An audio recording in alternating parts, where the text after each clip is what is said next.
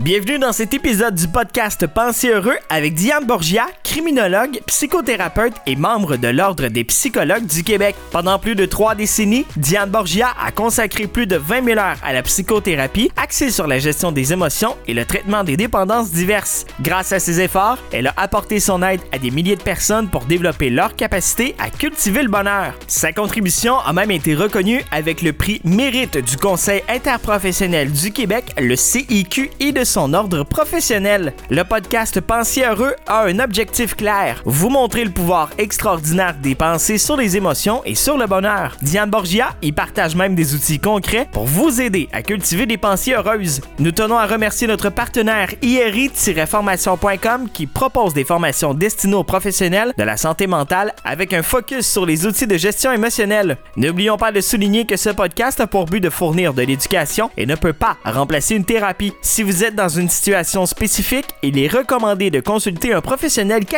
Nous espérons que cet épisode vous apportera de nouvelles perspectives. Bonne écoute! C'est l'heure d'accueillir notre chroniqueur Diane Borgia, qui bon, on rit beaucoup, hein, je dois vous avouer, avant d'entrer en ondes, mes très chers amis, donc qui est criminologue, psychothérapeute, auteur, conférencière et formatrice. Diane Borgia, bonjour. Bonjour Michel, vous Quel- allez bien? Ben oui, ben oui, et quel plaisir de vous retrouver. Bien oui, c'est toujours un plaisir de vous revoir. Et on va, on va faire référence un petit peu à votre livre aujourd'hui avec le thème que nous avons. D'abord, votre livre qui s'appelle Amour toxique, de la codépendance à l'amour de soi. En passant, les ventes vont très bien, je suis très heureuse. Ben tant mieux, parce que c'est- euh, grâce à votre livre qu'on s'est rencontrés. Oui. Ah, quelle belle histoire. Oui, Et aujourd'hui, on a un gros sujet fort intéressant parce que ça touche tellement de monde, Euh, peu importe l'âge qu'on a, euh, peu importe ce qui nous est arrivé dans la vie. L'estime de soi, c'est toujours quelque chose qui est immensément fragile. Et le thème aujourd'hui, l'estime de soi, un Titanic en péril. Hmm, je vous apporte des titres hein, un petit peu euh, saugrenus, genre. Je... Non, Mais, mais j'aime ça parce que... j'aime ça parce que vous devez les défendre Oui, c'est ça, c'est ça qui est le pire. Mais je pense que je vais être bonne pour vous expliquer pourquoi je dis que l'estime de soi est un Titanic en puissance. Alors, vous avez le fardeau de la besoin- preuve. Oui. hein. Mais vous savez, j'expliquerai pas c'est quoi le Titanic. Tout le monde se souvient du Ben oui. fameux groupe paquebot hein, qui, s'est, euh, hein, qui, qui, ont- qui a été englouti. Alors, ce qu'on peut dire, c'est qu'en fait, l'estime de soi risque d'être un Titanic. Pourquoi? D'abord et avant tout, OK, je dois expliquer ce que j'entends par estime de soi.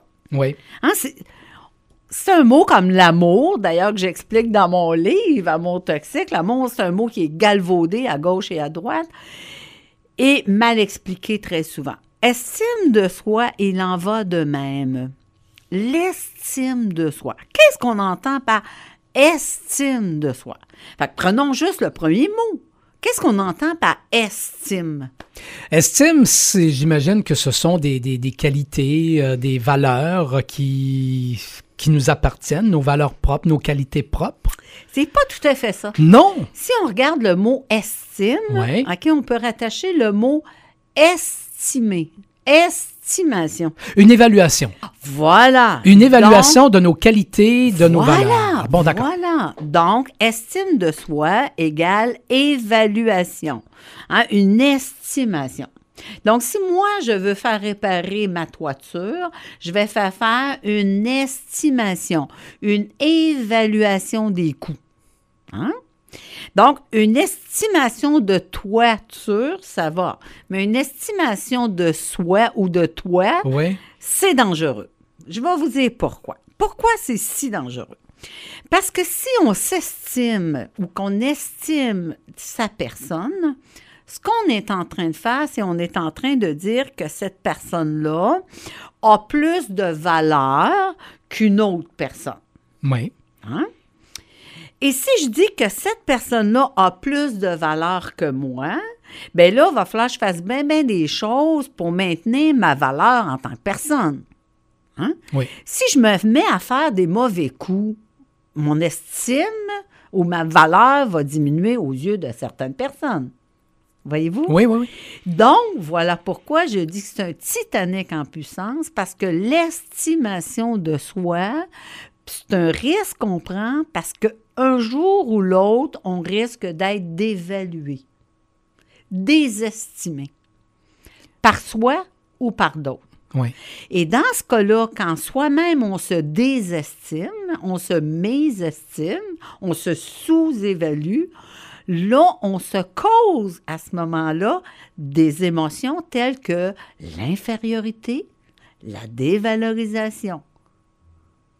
Et ça, c'est pas agréable à vivre. Ce segment est présenté par l'Institut Émotivo-Rationnel International. L'Institut offre des formations accréditées par plusieurs ordres professionnels dans le domaine de la gestion émotionnelle. Pour en savoir plus, rendez-vous sur le site iri-formation.com.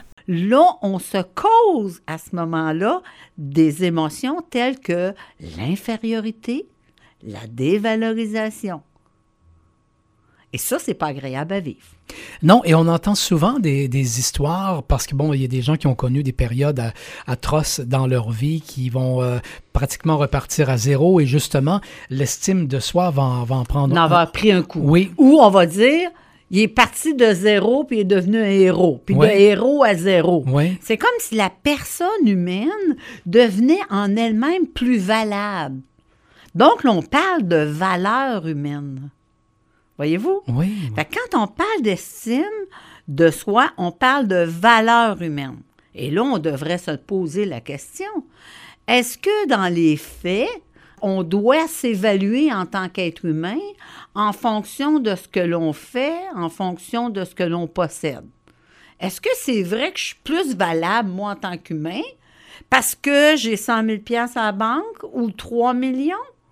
Est-ce que réellement ça me donne plus de valeur en tant qu'être humain?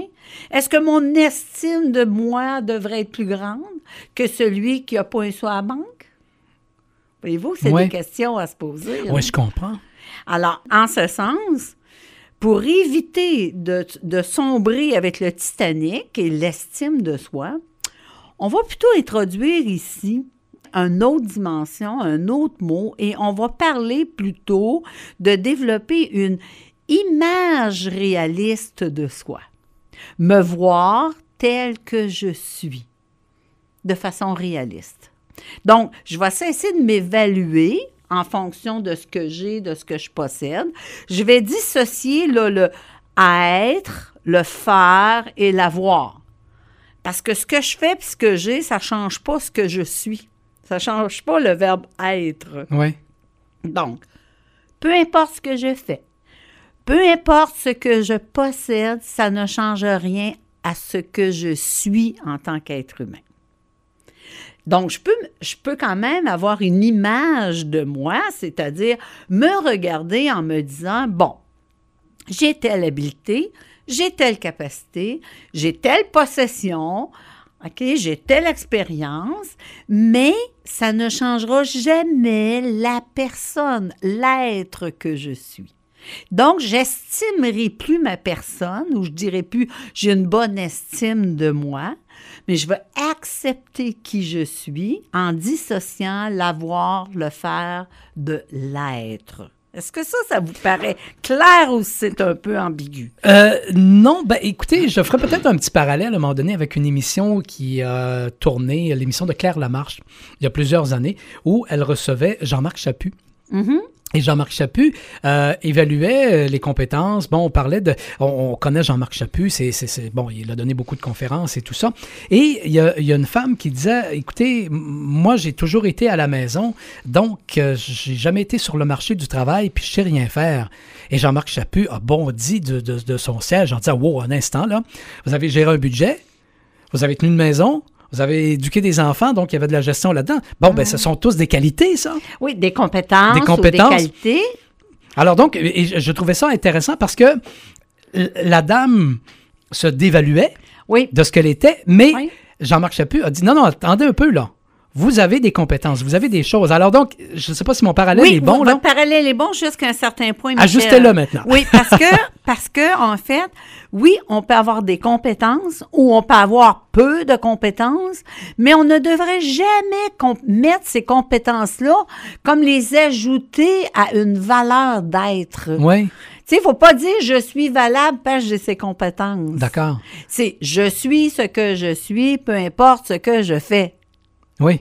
Je suis ce que je suis, peu importe mes compétences ou mes incompétences. D'accord. Voyez-vous? Oui. Parce que si je m'évalue en disant je suis bonne parce que j'ai ces compétences, la journée où les compétences ne seront plus là, je deviens plus bonne. Ben, c'est ça. Alors, c'est. Et là, je dévalorise. Voilà, alors c'est souvent le lien qu'on fait, ce qui fait en sorte qu'à un moment donné, notre estime de soi va, va baisser. Voilà, donc on peut évaluer. Moi, je dis, s'il y a une chose qu'on peut retenir, là, c'est de dire évaluer les compétences, évaluer les comportements, évaluer les faits, évaluer les qualités, si vous voulez, mais ne jamais ajouter ça comme un plus à la personne, à ce qu'elle est en tant qu'humain. Vous pouvez dire, c'est un être humain qui possède des compétences, mais pourrait les perdre demain. Et peu importe ses compétences ou ses avoirs ou ses actifs, elle n'est pas plus valable que n'importe quel autre être humain. Nous sommes tous égaux en tant qu'être humain. D'accord. Ce qui n'est pas égaux, c'est les compétences ou les avoirs. Mais l'être humain est égal à l'autre être humain. On va se laisser sur ces paroles, Diane Borgia, et on va se donner rendez-vous la semaine prochaine. On va poser la question aux gens et on aura une semaine pour réfléchir à tout ça. La peur et l'anxiété, est-ce la même chose? Hmm, souvent pris pour la même chose. On va regarder ça. Excellent, merci, bonne Au semaine. revoir. Ainsi se termine cet épisode Pensez heureux de Diane Borgia. Pensez heureux est rendu possible grâce à notre partenariat avec IRI-formation.com qui propose des formations professionnelles centrées sur le bien-être émotionnel. Avant de clore cet épisode, nous vous remercions chers auditeurs et auditrices pour votre fidélité et un merci spécial à Audrey Rossi pour sa musique. Nous vous disons à la prochaine.